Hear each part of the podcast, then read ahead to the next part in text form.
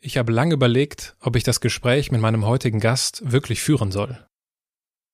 Warum ich zunächst gezögert, aber mich dann doch dazu entschieden habe, dir heute Sascha Bisley vorzustellen, das erfährst du gleich zu Beginn des Gesprächs. Heute ist Sascha ein umtriebiger Mensch. Er pierst, fotografiert, schreibt und ist im Zuge dessen für viele Lesungen unterwegs. Zu guter Letzt dreht er Filme.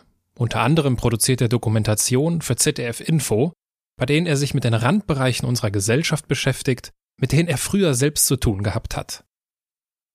So lernt er Hooligans kennen, lebt undercover als Obdachloser und trifft Mörder und Totschläger. Früher hat Sascha ein anderes Leben geführt.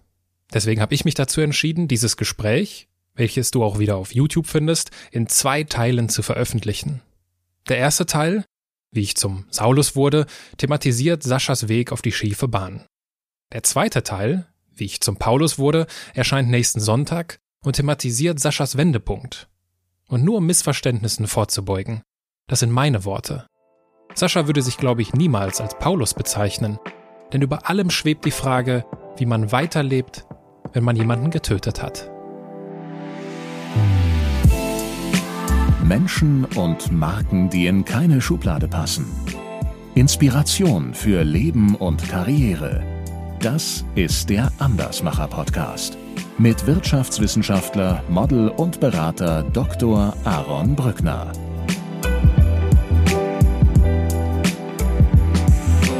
Ihr seid am Wochenende mit eurem Onkel im Schrebergarten und geht, macht da eine Grillparty und findet das total aufregend. Ich war in Belgien auf dem Schrottplatz und habe mit einer AK-47 auf den Golf 1 geschossen. Ich fühlte mich so besonders dadurch, halt, obwohl es eigentlich Schrott war. Sie hat mich sofort gefragt, das war die erste Frage, nicht wie geht's dir oder so, sondern hat mich angeguckt, hat mir gesagt, die haben gesagt, du hast jemanden umgebracht, stimmt das? Und ich konnte ihr nicht in die Augen gucken und habe nur gesagt, ja, stimmt. Das ist auch der Grund, warum ich meinen ehemaligen Wohnort zum Beispiel verlassen habe, weil ich da halt einfach gebrandmarkt bin. Ja, da bist du der Pennermörder in Anführungszeichen und mehr bleibt da nicht übrig halt. Aber wer genauer hingucken will, der ist herzlich eingeladen und wer nicht, der kann mich halt am Arsch lecken.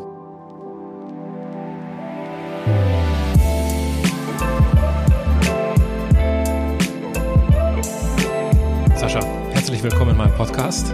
Danke für die Einladung. Danke für die Gastfreundschaft. Sehr gerne. Du wurdest mir vor langer Zeit als Gesprächspartner empfohlen. Und zwar von der Annie. Ich glaube, es war meine zweite Folge, die ich veröffentlicht habe. Und ich habe mir dann angeschaut, also ich, wenn, wenn mir jemand empfohlen wird, nachdem ich mit jemandem in meinem Podcast gesprochen habe, dann lege ich, dann nehme ich diese Empfehlung immer sehr ernst, weil ich einfach glaube, das, das muss passen, weil derjenige ja das Format kennengelernt hat. Und dann habe ich recherchiert, wer du so bist, was deine Story ist und äh, fand die halt krass, ja, krasse Story und äh, habe mit Freunden gesprochen, habe mit meinen Eltern darüber gesprochen, weil ich mir so ein bisschen unsicher war. Passt das rein? Äh, manche haben mir abgeraten davon. Manche, ist das nicht zu viel? Genau, manche haben mir, manche, manche haben gesagt, nee, komm, äh, für das Gespräch, weil natürlich suggeriere ich ja mit meinem Andersmachen und auch mit den Gästen so eine gewisse Art von Vorbildcharakter mhm. und das äh, ja jemandem zu attestieren, der mitverantwortlich ist dafür, dass jemand gestorben ist, da war ich mir unsicher. Ja. Kannst du es nachvollziehen oder was hättest du in meiner Situation gemacht? Ja, kann ich absolut nachvollziehen. Ich meine, ist ja auch äh, vollkommen normal. Das sind eigentlich die ersten Reaktionen, wenn meine Person ins Spiel kommt. Ähm, ich glaube, mittlerweile sehe ich aber eher, dass ähm, vielleicht bei Andersmachen der zweite Teil meines Lebens äh, wichtiger ist und äh, vielleicht auch für mich äh, wesentlich präsenter ist als der erste. Ich möchte den ersten Teil nicht vergessen. Ja, das ist ja auch der Grund, warum ich damit arbeite und immer wieder darüber rede und auch der Grund vielleicht auch für das Treffen hier heute. Aber ähm, das Andersmachen ist ja eigentlich das, dass man nicht darin zergeht und das äh, über sich ergehen lässt und sich damit abfindet, so eine Person gewesen zu sein.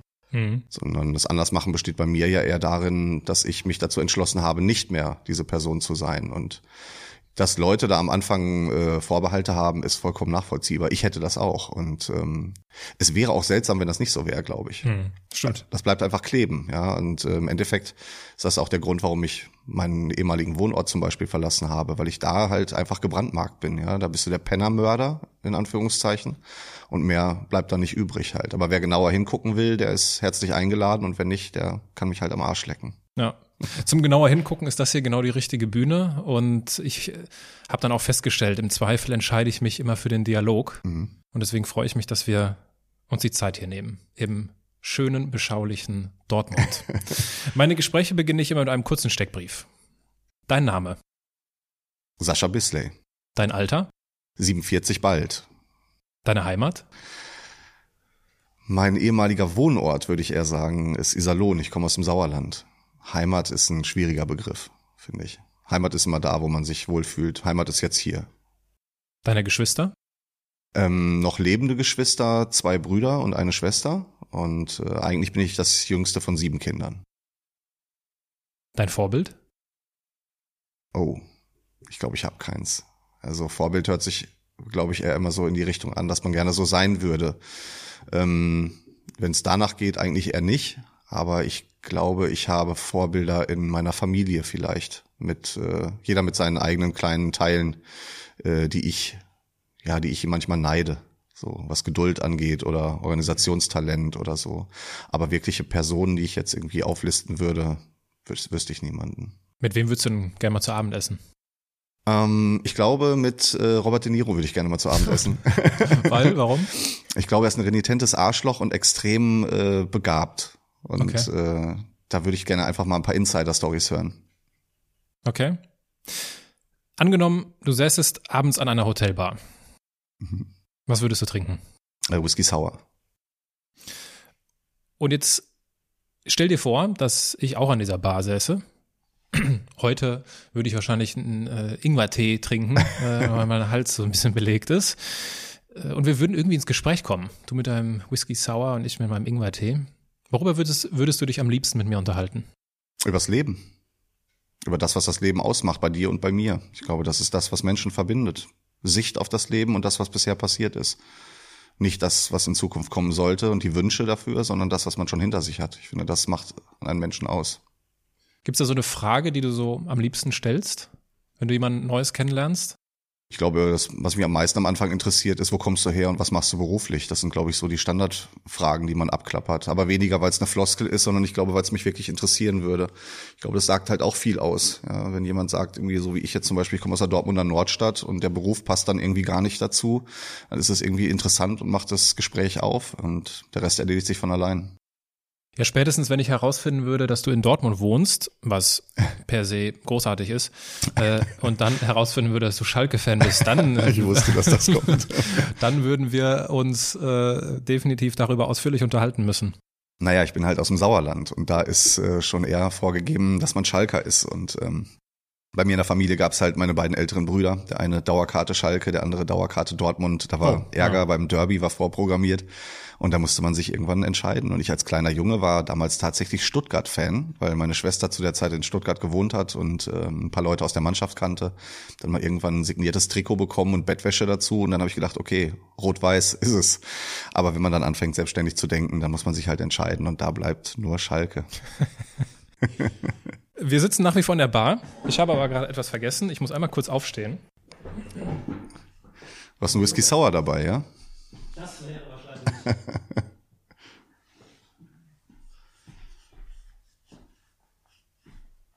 Das wäre definitiv eine großartige Überraschung für dich, wenn ich jetzt hier so einen Cocktail hervorzaubern allerdings, würde. Allerdings, allerdings. Ich habe ein Spiel mitgebracht. Okay. Und zwar sind das äh, 37 Karten, die ich äh, mitgebracht habe.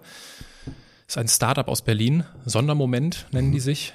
Äh, ich habe damit nichts zu tun, aber ich habe die Gründer kennengelernt und äh, da ich gute Fragen mag, mag ich dieses Spiel. Okay. Und wir sitzen ja an der Hotelbar mit unseren Getränken und bevor wir uns in die Haare kommen, ob jetzt äh, äh, was jetzt die echte Liebe wirklich ist im Ruhrgebiet, äh, nutzen wir die Gelegenheit und spielen dieses Spiel, um uns besser kennenzulernen. Okay.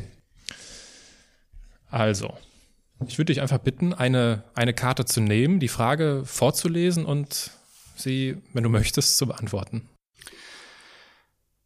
Warum ist äh, dein bester Freund dein bester Freund?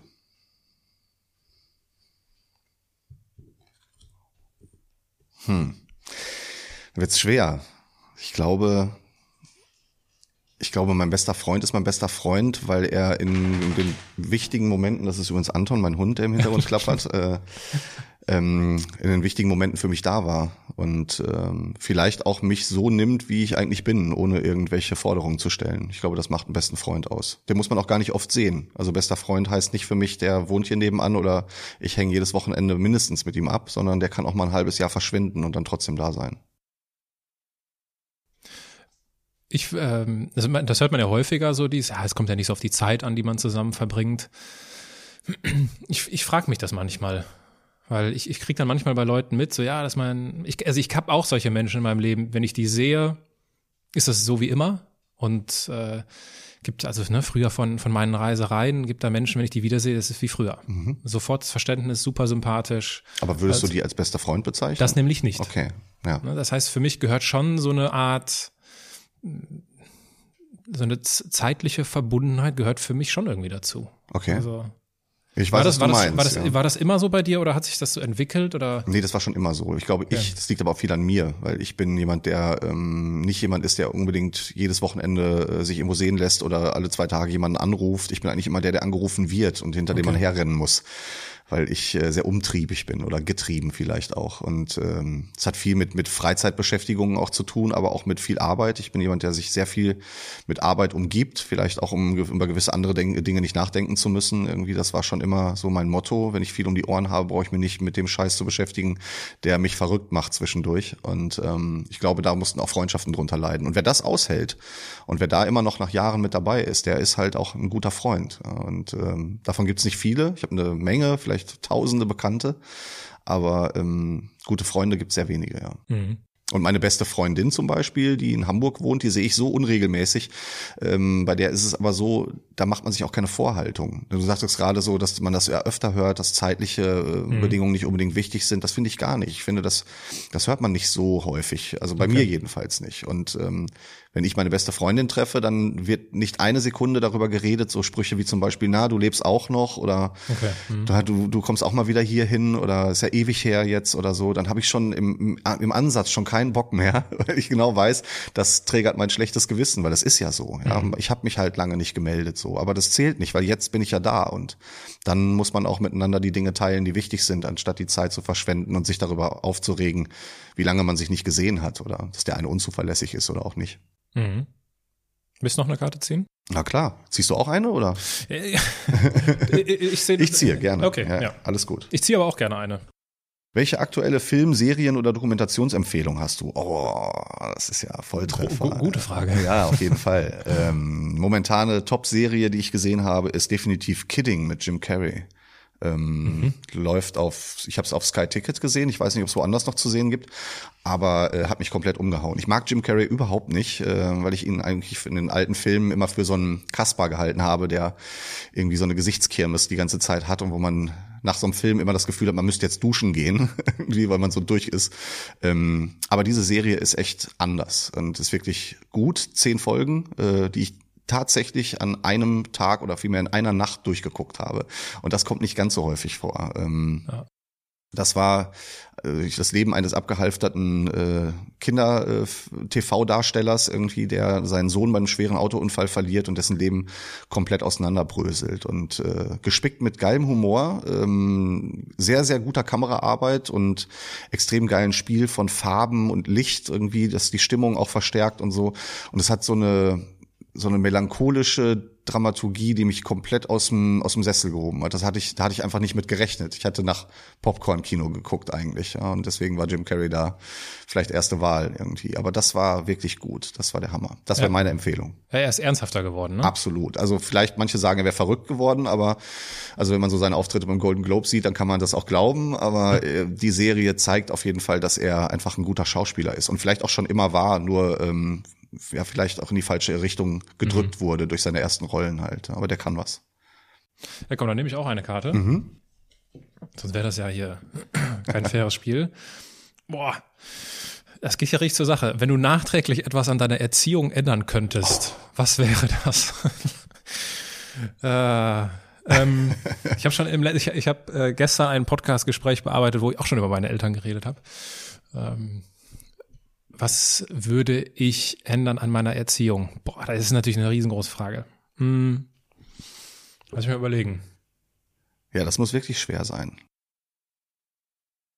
Also, die, die, äh, die Personen, die das Gespräch mit Sabine Askodom gehört haben, was zu dem Zeitpunkt, wo wir hier veröffentlicht werden, schon veröffentlicht ist, wissen, dass ich davon erzähle in diesem Gespräch, dass ich relativ streng erzogen worden bin. Das liegt an der familiären Hintergrund. Viele Soldaten in der Familie sehr preußisch mhm. und äh, sehr rigide. Das war nämlich der Aufhänger in dieser Folge. Mhm. Und das hat halt wie alles im Leben seine Vor- und Nachteile.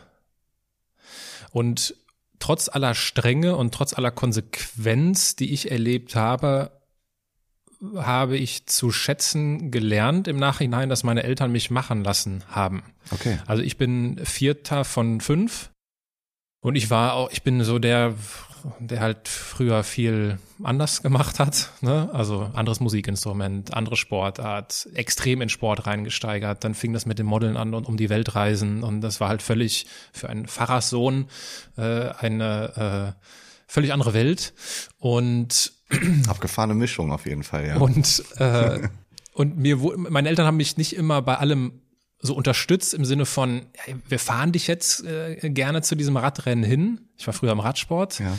äh, aber sie haben mir auch nie Steine in den Weg gelegt, so dass ich es mir selbst organisieren musste. Mhm. Und das hat mich halt unfassbar dazu gemacht, der ich heute bin, dass ich selbstständig sehr, genau, auf jeden Fall, ja. Super selbstständig, ja. sehr selbstbestimmt äh, leben kann. Und äh, das ist also etwas, was ich nicht ändern wollen würde. Damit habe ich die Frage natürlich nicht beantwortet. was, was würde ich denn ändern wollen?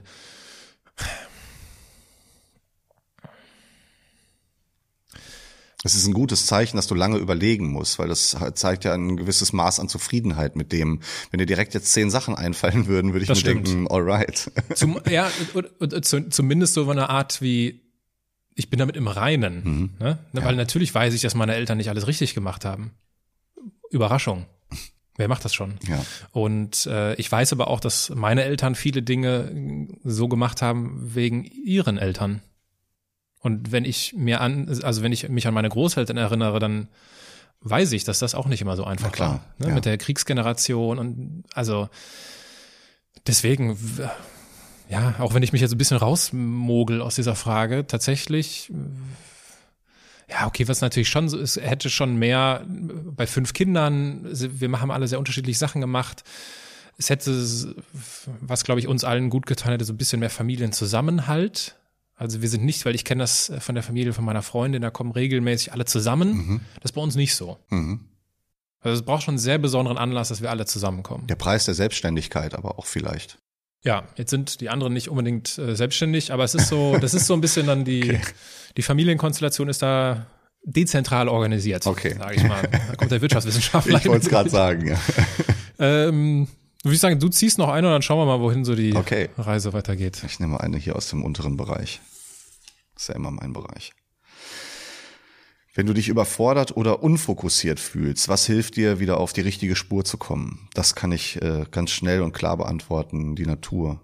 Ich ähm, habe vor Jahren, also als Kind schon immer sehr gerne im, im Wald Zeit verbracht und habe da äh, dieses klassische, ich baue Buden und bin draußen und verbringe die Zeit draußen. Das habe ich wieder entdeckt vor fünf Jahren ungefähr. Hab angefangen zu wandern und ähm, dann irgendwann das Ganze auch wieder zu einem wirklichen Dauerhobby gemacht. Bin jetzt fast jedes Wochenende, wenn es geht, also wenn ich nicht arbeite, im Wald mehrere Tage, ähm, schlaf draußen mit einer Hängematte. Ähm, auch egal, also unabhängig vom Wetter oder von den Temperaturen.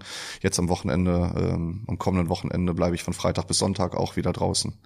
Und äh, ja, Lagerfeuer, äh, eine Flasche Bourbon, ein gutes großes Stück Fleisch, irgendwie schnitzen, rumsitzen, gute Zeit haben, alleine oder mit Freunden, egal. Das äh, ist das, was mich auf jeden Fall auflädt. Ja, so platt war Akku aufladen, ja. Aber mhm. das, genau das ist es. So fühlt es sich an. Du kommst zwar wieder und bist komplett im Arsch, weil du halt eine sehr unbequeme Nacht hattest und es teilweise wirklich extrem kalt war oder extrem ungemütlich, aber du kommst mit Dingen zurecht, die du sonst ähm, dir nicht vorstellen könntest.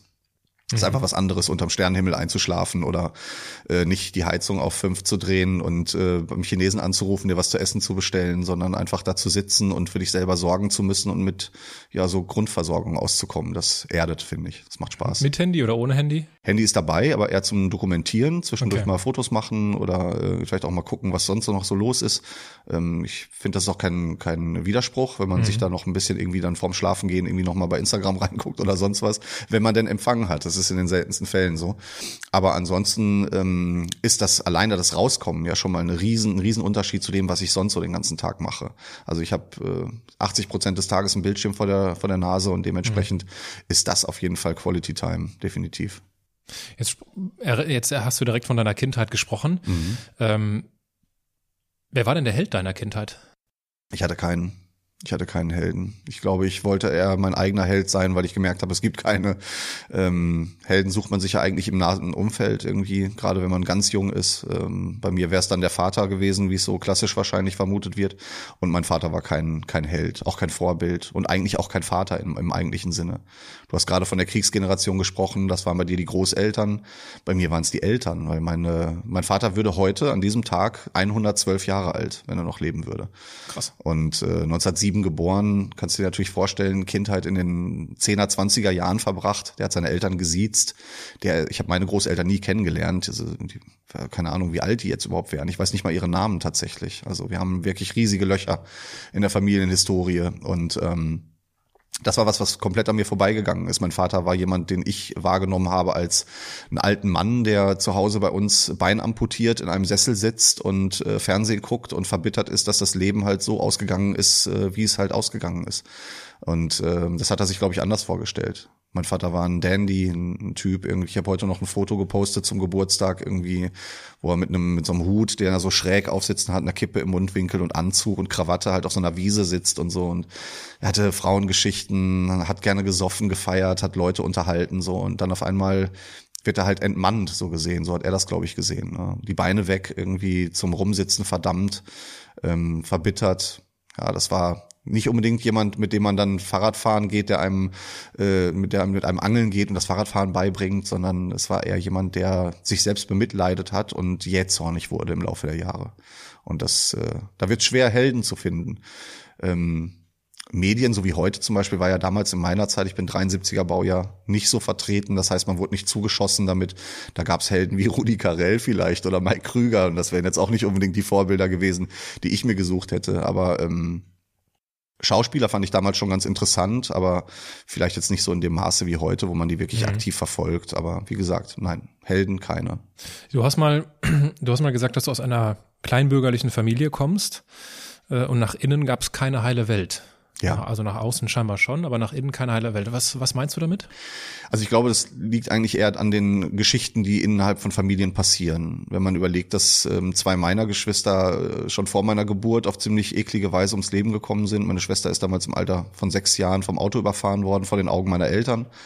Ähm, und mein Bruder ist im Alter von 13 Jahren vom Klassen, äh, Klassenkameraden ähm, misshandelt worden und gequält worden, ist dann im Alter von 13 Jahren verstorben bei uns zu Hause auf der Couch an den Folgen dieser Verletzungen. Und ähm, da sind Eltern einfach Schrott danach. Das kann man, glaube ich, auch nachvollziehen. Emotional komplett ausgelutscht und ähm, ich war, glaube ich, auch nicht unbedingt eingeplant, um das mal vorsichtig zu sagen, weil wenn du zwei Kinder so verloren hast, dann solltest du nicht planen, zwei Jahre später noch ein Kind zu kriegen, nach dem Motto, jetzt müssen wir den Topf aber nochmal auffüllen hier.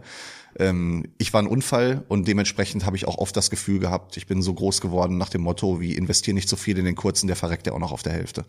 Und ähm, es gab nie irgendwie Schläge oder ähm, Misshandlungen oder extreme Vernachlässigung. Es war so eine emotionale Flatline vielleicht. Ja, also Unfähigkeit, Emotionen zu zeigen, weiterzugeben. Du hattest ja vorhin auch äh, ganz treffend erwähnt, Großeltern. Meine Mutter ist von ihren Eltern verstoßen worden aus der Familie, weil sie halt ein Kind gekriegt hat, bevor sie geheiratet hat. Äh, die musste auf dem Dachboden hausen irgendwie und wurde dann nicht zu den, den Essen eingeladen, die unten stattfanden, halt während die, der Rest der Familie zusammensaß. Also traumatischste Erlebnisse, die natürlich dann auch weitergegeben werden. Ja, die waren einfach nicht in der Lage, uns damit zu versorgen, was wir vielleicht gebraucht hätten. Nach außen hin sieht das aber alles toll aus. Ja, die haben viele Kinder, die fahren am Wochenende raus und die putzen auch immer den Hausflur, so nach dem Motto. Mhm. Weißt du, was ich meine? Diese Klischee nach außen hin alles in Ordnung, aber dann, wenn die Tür zugeht, äh, findet drin eigentlich der, ja, der kaum wahrzunehmende Wahnsinn statt irgendwie. Wie er aber in vielen Familien stattfindet. Und das habe ich auch in unserer Nachbarschaft immer wieder gemerkt, dass vieles halt Fassade ist. Deswegen, ich fand das nicht so besonders oder anders. Ich fand es eigentlich fast normal, erschreckend normal. Wurde, da, wurde das, äh, wurde darüber gesprochen? Nee, das ist ja gerade das. Keine Gesprächskultur. Das ist das, was du mit emotionaler Flatline Genau. meinst, Meine ne? Mutter hätte so ein Motto auf dem T-Shirt haben können, wo drauf steht, was sollen denn die Nachbarn sagen? Also das waren Mhm. die, die was sagen konnten, aber es wurde nicht äh, diskutiert, es gab keine Reflexion des Tages, man hat sich nicht hingesetzt und gesagt, du sag mal, irgendwas ist doch mit dir nicht in Ordnung, was bedrückt dich denn? Ich muss lachen dabei, weil es eigentlich äh, ist es ganz traurig, ja, Mhm. aber mittlerweile weiß ich es ja. Ich habe hunderte Mal drüber geredet, das selber für mich auch analysiert und bin da jetzt auch, wie du vorhin sagst, im Reinen damit. Aber es war auf jeden Fall eine harte Zeit als Kind halt, weil du auch nicht wusstest, wonach du da suchst halt. Ja, ich habe nach irgendwas gesucht und wusste nie wonach. Und das war immer ein Platz äh, in der Familie, das war eine Zugehörigkeit, das war Zuwendung, das war Aufmerksamkeit und das brennt sich natürlich ein und ist auch bis heute wie ein roter Faden in meinem Leben. Alles, was ich mache, ist ein, ja, nicht unbedingt ein Schrei nach Aufmerksamkeit, aber es ist schon wahrgenommen werden, seinen Platz zu finden irgendwie. Heute auf einer gesunden Basis meiner Meinung nach, aber damals als Kind natürlich äh, komplett in die falsche Richtung gegangen. Wo hattest du damals dann das erste Mal so dieses Gefühl von, ah, hier werde ich wahrgenommen, hier werde ich wertgeschätzt, hier bekomme ich meine Aufmerksamkeit? In gewaltbereiten Jugendsubkulturen. Das ist so, glaube ich, der Einstieg irgendwie, wenn man mit den Freaks im Dorf rumhängt, irgendwie, mit denen sonst keiner was zu tun haben will, weil das sind auch äh, Ungehörte, ja. Und die sind nicht nur ungehört, sondern auch unerhört. Und das war, das war eine Mischung, die ihm einfach gefallen hat. Auffallen, Leute anpissen, irgendwie lieber negativ auffallen als gar nicht auffallen. Und äh, ich meine, heute ist es ja auch so, wenn du dir anguckst, ähm, soziale Dienste oder soziale Arbeit irgendwie, die findet in Jugendzentren statt oder in, in Streetworkern oder die machen um 16 Uhr Feierabend. Meine, meine Buddies waren 24-7 für mich da, mit denen konntest du rumhängen, wann du wolltest, du konntest mit denen halt richtig ein Fass aufmachen und wenn es andere Leute dann auch noch richtig geärgert hat, was du machst, war es doppelt so interessant. Es war einfach ein Gefühl von, ja, angekommen sein, ja. Du hast einmal gesagt, ich habe die Außenseiterrolle gewählt. Mhm. War das zu dem Zeitpunkt eine ganz bewusste Entscheidung schon? Nein, nein, Nee, ne? natürlich nicht. Aber als ich gemerkt habe, dass es eine ist, habe ich sie weiter ausgelebt und fand Okay. sie vollkommen in Ordnung. Und ähm, weil sie fühlte sich ja gut an. Außenseiter ist ja sehr negativ behaftet, das Wort. Das war es für mich überhaupt nicht. Für mich war es eher, also ich hatte am Anfang ja immer den Wunsch, dazuzugehören, auch in der Schulklasse oder so, dass man eigentlich so sein wollte wie all die anderen irgendwie. So, du bist zum Beispiel das perfekte Beispiel dafür. Du bist jemand, der für mich augenscheinlich irgendwie so dieses perfekte Bild abgibt. Ja, du bist attraktiv, du hast eine Bildung, du hast äh, Freunde, du hast dieses Familienleben irgendwie und es ist nach außen alles so das, was ich mir damals so gewünscht hätte. Das war, äh, ich bin der der gesichtstätowierte Typ, der im Knast war, der jemanden umgebracht hat, der ähm, vielleicht irgendwo auch damals das Gefühl hatte, er könnte mit seinen mit seiner Umgebung und seinen Freunden nicht mithalten. Das war was, was mich am Anfang sehr belastet hat. Aber in dem Moment, wo ich diese Rolle angenommen habe, habe ich mich ja nicht auf die Stufe der Normalität gestellt, sondern in meinen Augen bin ich darüber gegangen. Das heißt, ich habe einen Punkt erreicht, von dem aus ich auf meine damaligen Klassenkameraden herabgeguckt habe und habe mir gedacht so, ja, ey, ihr habt vielleicht augenscheinlich ein tolles Leben so, aber ihr seid in meinen Augen seid ihr Lappen. Ihr seid Lappen. Ihr seid am Wochenende mit eurem Onkel im Schrebergarten und geht, macht da eine Grillparty und findet das total aufregend. Ich war in Belgien auf dem Schrottplatz und habe mit einer AK-47 auf den Golf 1 geschossen, so, weißt du, das ist, ich fühlte mich so besonders dadurch halt, obwohl es eigentlich Schrott war, ja, aber dieses Gefühl, ein Leben zu führen wie ein, wie ein Actionfilm, ähm, machte das Ganze auf einmal interessant. Und das war für andere gar nicht erstrebenswert, für mich aber komischerweise dann schon. Ich glaube, das war der Unterschied dabei, ja. Ja, der Actionfilm, das ist ja noch eine äh, sehr positive Formulierung dafür. Der Actionfilm nimmt dann ja äh, Fahrt auf und ich glaube, dann kommt so eins vom anderen und ab dem, spätestens ab dem Zeitpunkt, wo du, wo dir bewusst ist, ne, ich, ich steigere mich gerade hier rein, dann ist es, glaube ich, wirklich schwer. Ich würde dir gerne eine, eine Passage vorlesen aus deinem Buch. Mhm. Ich muss lachen. Mein Atem ist schnell und wild. Ich fühle mich gut.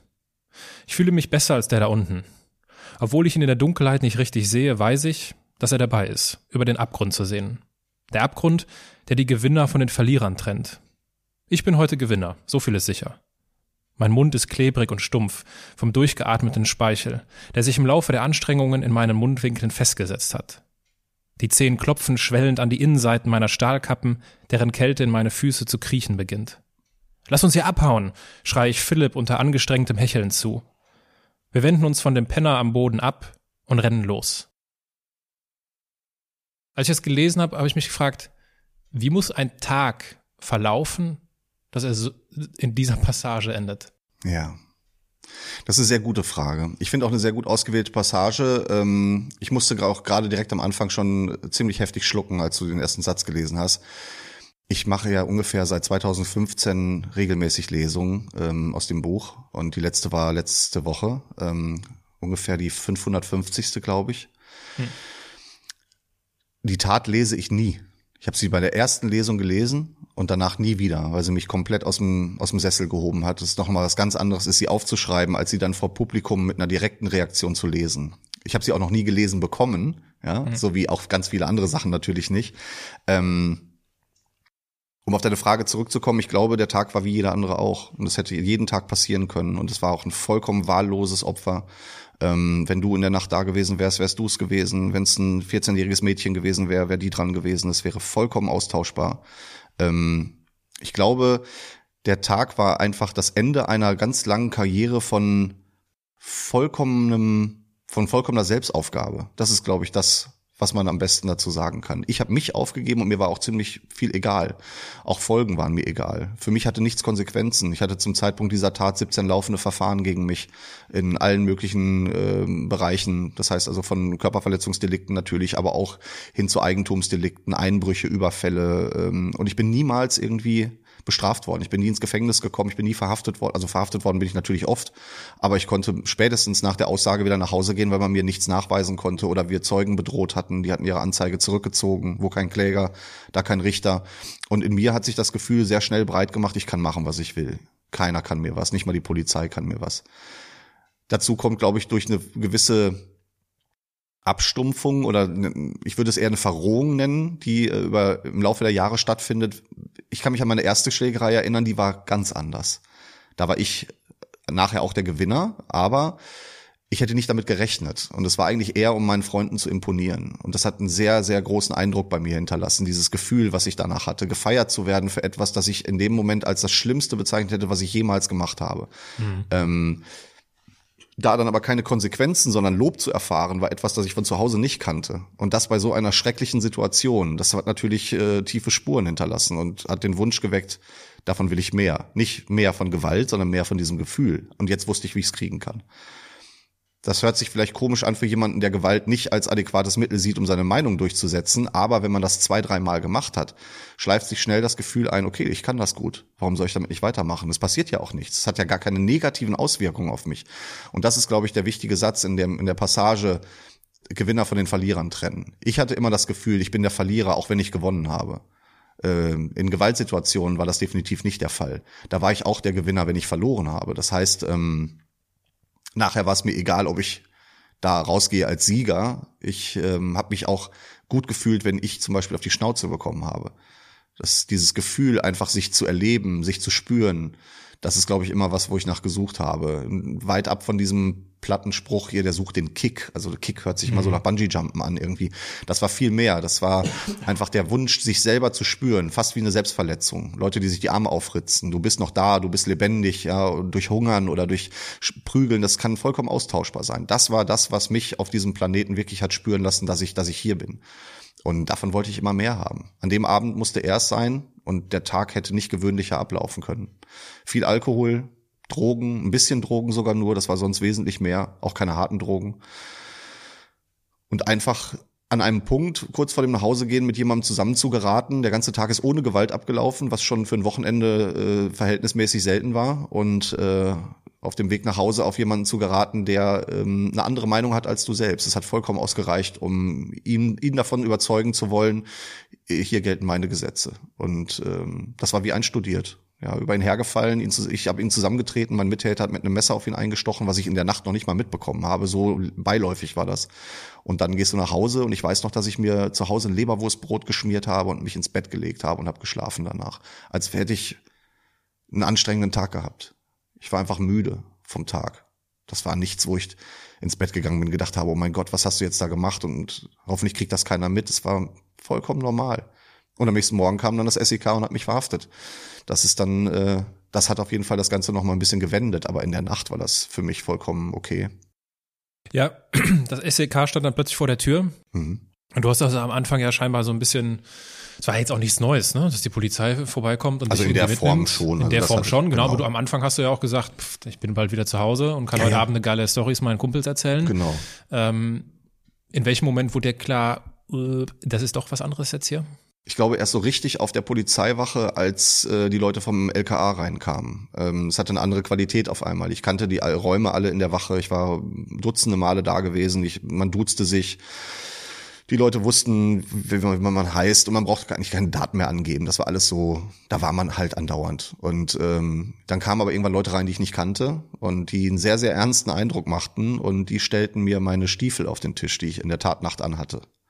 Und äh, das hat mich wirklich umgehauen, weil vorne Zahnabdrücke an den Stiefeln zu erkennen waren. Es waren Haare, Anhaft, Anhaftung von Blut und Haaren vorne an den Sohlen. Und da war mir vollkommen klar, ich habe gestern, in meinen Augen war es damals sogar noch das Wort übertrieben. Also es war nicht mal um mein okay. Gott, was habe ich hier gemacht, sondern das war vielleicht eine Schippe zu viel. Also auch irre, so dieser Gedankengang, ja. Also normalerweise hätte ich da zusammenbrechen müssen und oh mein Gott, was habe ich da diesen Menschen angetan? Aber das war überhaupt nicht in meinem Kopf. Es war nicht dieser Mensch, sondern so, scheiße, was passiert denn jetzt mit mir? Weißt du, da war auch ich immer noch mir selbst der Nächste. Das ist rückblickend eine ziemlich eklige Sache für mich, auch heute noch. Und das verfolgt mich auch. Aber das war, an dem Tag war es halt einfach so. Das war der Moment, wo ich gemerkt habe, jetzt läuft es hier in eine andere Richtung und jetzt gucken wir mal, was daraus wird. Mhm. Haben die Beamten dann dir kundgetan, dass äh, wie es um die Gesundheit des Opfers steht? Ja, sehr schnell. Als sie gemerkt haben, sie haben jetzt doch den richtigen, weil das war ja bis dahin noch nicht so ganz klar. Da wurde mir dann schon schnell gesagt, pass auf, euer Opfer liegt halt äh, auf der Intensivstation, der wird notoperiert und der wird die Nacht nicht überleben. Und es äh, wäre ein Wunder, wenn der morgen früh noch lebt und, äh, und du sitzt hier jetzt wegen Mord. Und äh, wenn der morgen tot ist, dann nicht wegen versuchten Mordes, sondern wegen Mord. Und das da gehst du für ab. Du kriegst, äh, weil du noch minderjährig bist, also was heißt minderjährig, aber du wirst wahrscheinlich, wenn du Glück hast, als Jugendlicher verurteilt mit 19 Jahren, dann kriegst du auf jeden Fall 10 Jahre und nichts drunter. Du kriegst auf jeden Fall die Höchststrafe. Und dein Kumpel, der ist 24, der war gerade eben erst im Gefängnis, 18 Monate wegen Körperverletzung, der kriegt auf jeden Fall lebenslänglich für die Nummer. Ihr beide habt auf jeden Fall ausgeschissen hop, hop, heute. Und das war, das war ein Satz, der ist echt reingegangen. Und äh, auch da wieder nur ich, mir der Nächste, ja. Mein Leben ist jetzt vorbei. Immer noch nicht der Gedanke, sein Leben ist vielleicht morgen vorbei. Mhm. Was hast du da mit dem gemacht und warum? Der hat doch überhaupt nichts gemacht. Und ähm, das war ein ganz, ganz komisches Gefühl, halt einfach zu merken, du betrittst jetzt hier Neuland. Weil alles andere vorher kannte ich. Ich kannte Polizeigewahrsam, ich kannte Verhaftungen, ich kannte Verhöre. Das hat mich nicht abgeschreckt. Das war einfach, man hätte von meinem 14., 15. Lebensjahr an vorbestimmen können, dass ich da landen werde. Mhm. Und trotzdem hätte ich noch eine Woche vorher gesagt, wenn du mich gefragt hättest, ich ins Gefängnis niemals. Da kommen nur Verbrecher rein. Ich gucke sehr gerne, habe ich jetzt seit, äh, äh, seit kurzem entdeckt, auf YouTube äh, so Befragungsvideos, mhm. also von echten Kriminalfällen. Chris Watts und so? Ja, oh ja. ja. Vor ein paar Tagen geguckt. Mhm. Und ich finde das unheimlich fast, also äh, äh, unheimlich faszinierend, wie, äh, wie Polizisten da vorgehen und äh, was es da für psychologische Tricks gibt, dich in die Enge zu treiben und dich äh, alles aus dir rauszuholen, ohne dass du sagst, ich hätte gern einen Anwalt. Was dir natürlich ganz am Anfang gesagt wird. Du kannst jederzeit den Raum verlassen ganz genau. und du hast Anrecht äh, auf einen Anwalt. Ähm, äh, jetzt nur aus meinem persönlichen YouTube-Interesse. Wie war das da? War dir das dann irgendwie, hast du dann irgendwie gesagt, äh, ich brauche jetzt mal hier irgendwann einen Anwalt oder wie verlief das? Wie verlief diese Befragung? Oder hast du so direkt gesagt, ja, ich war das? Als mir dann bewusst wurde, das geht jetzt hier in eine Richtung, die ich nicht mehr steuern kann, habe ich natürlich nach einem Anwalt verlangt. Das war nach meinem Geständnis. Okay. Ja, aber ich wollte auf jeden Fall zu dem Zeitpunkt dann auch sagen, okay, also ich brauche hier nicht mehr drum rumreden. Die Eckdaten können wir festhalten. Ihr habt den richtigen und jetzt würde ich aber gerne mit jemandem sprechen, der das für mich weitermacht. Ähm, davor war das für mich nie notwendig. Ich hatte vorher auch schon Verfahren, äh, die, wo ich mich selbst verteidigt und gewonnen habe irgendwie und ich hatte eigentlich den Eindruck, so, das kriege ich auch alleine hin. Aber nachdem dann diese Stiefel da auf dem Tisch waren, war mir vollkommen klar, so, da kommst du hier nicht mehr raus aus der Nummer. Früher ging es ja einfach nur darum, die Sache so zu drehen, dass ich gar nicht als Schuldiger in Frage komme. Aber als das Ziel überschritten war und es vollkommen klar war, dass man da nicht mehr rauskommt, da musste jetzt natürlich eine andere Taktik in Anführungszeichen her. Und da ging es nur noch darum, Strafe zu minimieren, halt einfach zu gucken, irgendwie, wie kommst du aus der Nummer jetzt einigermaßen raus, weil wer will zehn Jahre im Gefängnis sitzen? Das wollte ich auch nicht. Mhm. Ich glaube, so weit habe ich da schon gedacht. Aber es ging da immer nur noch um mich, ja, nie um das Opfer. Das hat sich erst im Gefängnis geändert. Und das hat auch die Sicht verändert und auch die Taktik in Anführungszeichen. Weil danach war es mir nämlich egal. Mein Urteil war mir fast, ja nicht fast, mein Urteil war mir peinlich. Und ich hätte am liebsten, wäre ich aufgestanden und hätte laut geschrien, ich möchte noch mal fünf Jahre obendrauf. Ja, äh, zu dem zu dem Urteil äh, äh, zu dem Urteil kommen wir. Ähm, weil du das gerade angesprochen hast, äh, Chris, Chris Watts, ja. Mhm. Also für die, die damit nicht vertraut sind, ganz äh, unfassbarer Fall in Amerika. Nach außen, da sind wir wieder beim Thema, glückliche Family, äh, genau. zwei kleine Mädels, seine Frau war schwanger, ich glaube im siebten Monat irgendwie sowas. Ja. und ähm, er hatte eine Affäre, wollte neu starten und bringt in, an einem frühen Morgen alle um, verteilt die auf so einem Ölfeld in unterschiedlichen Öltanks und äh, fährt nach Hause und ist quasi schon erwischt, als er zu Hause ankommt, weil der Nachbar hat auf seiner Kamera irgendwas aufgenommen, wo genau. er das Auto volllädt und um fünf Uhr morgens das, äh, das die Gegend verlässt. Und er gibt sogar noch ein Interview mit zwei TV-Sendern und erzählt immer von diesen Kindern. Also so völlig, wo du das rückblicken sagst, völlig offensichtlich, come on, der ist einfach mal hundertprozentig guilty. Wie, wenn du dir sowas anguckst, wie guckst du, mit welchen Augen guckst du sowas? Er tut mir leid. Er tut mir einfach leid, weil er an einem bestimmten Punkt in seinem Leben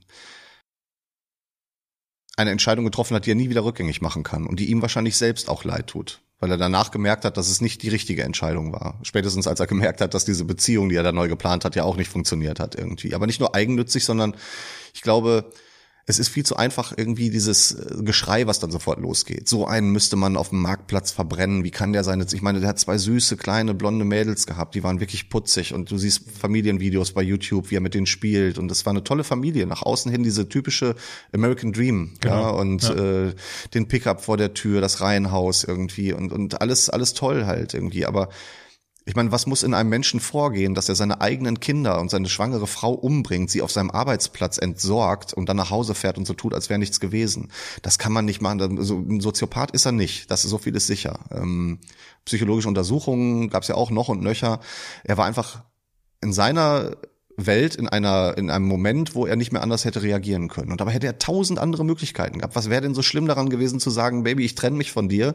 Äh, das Schlimmste wäre gewesen, er ist geschieden, äh, sie nimmt die Kinder mit, das Haus ist weg, der Karren ist futsch. Jetzt sitzt er in der Todeszelle. Oder ich glaube, er wird da dem Bundesstaat nicht zum Tode verurteilt, oder? Nee, die, die, die Opferfamilie hat äh, den Wunsch geäußert, ihn nicht zum Tode zu verurteilen. Oh, sehr Und gut. das Gericht ja, folgt dem genau. Wunsch. Aber das ist auch eine amerikanische Mentalität, das ist nochmal was anderes. Dann kriegt er halt 742 mal lebenslänglich genau. plus Sicherheitsverwahrung halt so. Aber ähm, auf jeden Fall eine, eine Strafe, die ja in keiner Relation steht zu dem, was er hätte wählen können. Aber er hat sich dazu entschieden. Wie verzweifelt muss jemand sein, der so eine Entscheidung fällt und solche Dinge tut, die er, die ihn wahrscheinlich auch sein Leben lang nicht mehr loslassen werden. Nicht nur, weil er jeden Tag im Gefängnis dran erinnert wird, sondern was in seinem Kopf abgehen muss, das möchte ich mir nicht vorstellen. Und ich glaube nicht, dass er einfach dieses, was jeder gerne sehen möchte, dieses Monster ist, sondern ich glaube einfach, dass er an einem bestimmten Punkt die falsche Entscheidung getroffen hat und dann versucht hat, irgendwie damit zurechtzukommen, Spuren zu verwischen, Leichen wegzubringen. Ich möchte mir gar nicht ausmalen, was das für eine Nacht gewesen ist und was in dieser Nacht in, in diesem Menschen vorgegangen ist. Ähm, jetzt hat er den Salat, ja, und äh, da muss er raus, und da kann ihm auch keiner bei helfen. Und er wird nie wieder die Sonne sehen, denke ich mal, was vielleicht auch äh, richtig so ist, natürlich. Für das, was er da getan hat, irgendwie ähm, müssen Gesetze angewandt werden. Strafe muss sein, aber ich glaube, die Strafe findet nicht im Gefängnis statt. Die hat er in seinem Kopf. Und da mag ich mir nicht anmaßen, da ein Urteil zu fällen. Ja. Aus eigener Sicht, aus eigener Perspektive und durch meine eigene Erfahrung weiß ich, dass es nicht so einfach ist. Man möchte gerne mit dem Finger auf die Leute zeigen und sagen, die müssen umgebracht werden, die müssen für immer weggesperrt werden. Aber ich gehe so weit, ich gehe so weit zu sagen, dass jeder Mensch in der Lage dazu wäre, das zu tun, was Chris Watts getan hat. Jeder Mensch. Hm. Und die Leute, die am lautesten schreien, ich könnte das niemals tun, da sollte man vielleicht mal in sich reinhorchen. Es kommt immer auf den richtigen Umstand und den richtigen Zeitpunkt, die richtige Situation und einen Triggerpunkt an, der dich dazu verleitet, Dinge zu tun, die du selber niemals für möglich gehalten hättest. Es sind Ausnahmesituationen einfach.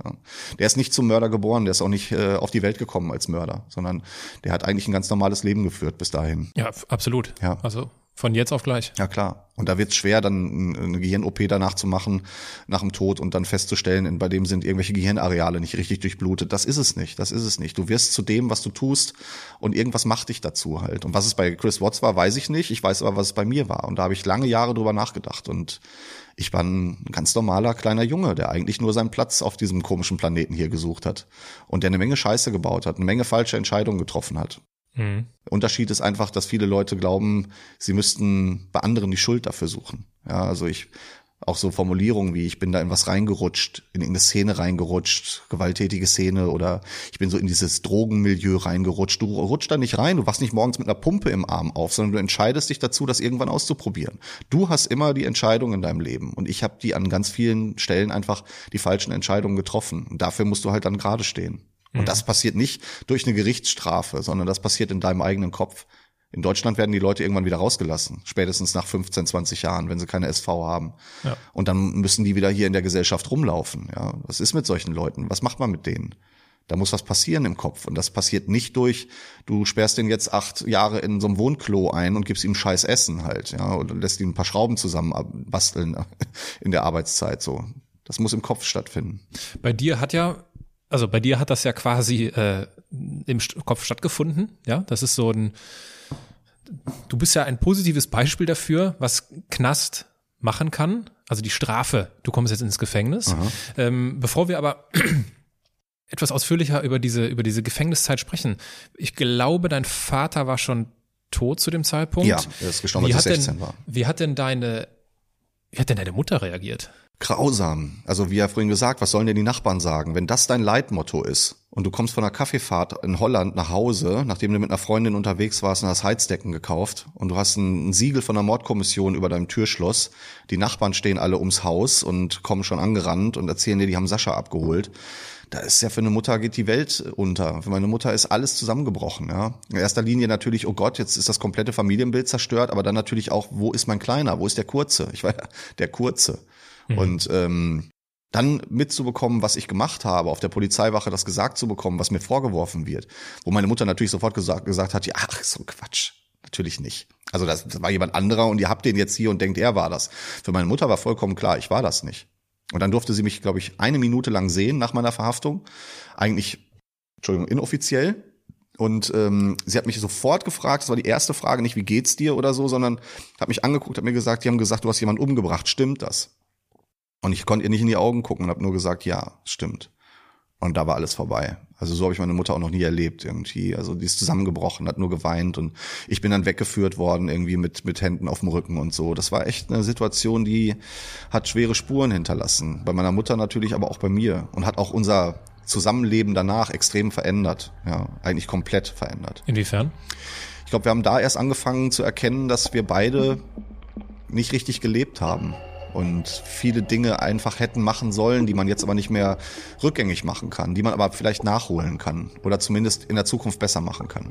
Nämlich miteinander sprechen, ähm, Emotionen zeigen, sich auch Dinge einzugestehen, nicht diese verhärtete Nummer weiter durchzuziehen und zu tun, auch jetzt immer noch so zu tun, als wäre alles in Ordnung gewesen. Das war es nicht. Das war alles scheiße und das war der große, die große Explosion, ja, die das Ganze erstmal ans Tageslicht gebracht hat. Das war ja nicht nur meine Tat, sondern das war ja wie du gerade sagtest, wie muss ein Tag ablaufen, wenn er so endet? Wie muss denn ein Leben ablaufen, wenn das der letzte Tag in diesem Leben ist? Ja, und äh, da war uns beiden und auch meinen Geschwistern ziemlich schnell klar, dass jeder so seinen kleinen Teil vielleicht dazu beigetragen hat. Ich natürlich den größten mit meinen Entscheidungen, aber auch das Aufwachsen natürlich ein ganz, ganz großer Teil davon war. Und äh, dann haben wir uns halt dazu entschlossen, das so nicht mehr weiterzuleben. Und das hat unabgesprochen funktioniert, weil reden konnten wir mhm. immer noch nicht gut. Aber ich habe meine Mutter nach dem Gefängnis das erste Mal in den Arm genommen und ihr gesagt, dass ich sie liebe und habe ihr einen Kuss gegeben. Das fühlte sich sehr komisch an. Und wenn man das mit 20 Jahren zum ersten Mal in seinem Leben macht, ist das ja fast so, als hättest du deine Adoptivmutter jetzt endlich kennengelernt oder so. Ähm, und meine Mutter hat vor mir gestanden wie so ein Stock. Ja, die Arme hingen an ihr runter, die konnte mich nicht in den Arm nehmen dabei. Das hat die erst nach und nach gelernt. Das war also wirklich schwierig halt. Und äh, aber halt der, der Anfang des neuen Lebens. Ja, aber die ersten 20 Jahre zähle ich dann nicht mehr mit zu. Es ist mhm. schon, es hat erst danach angefangen. Du hast eben davon gesprochen, dass du bei der Gerichtsverhandlung oder bei der Verkündung des Urteils am liebsten gerufen hättest, äh, gerne noch mit fünf Jahren zusätzlich. Warum?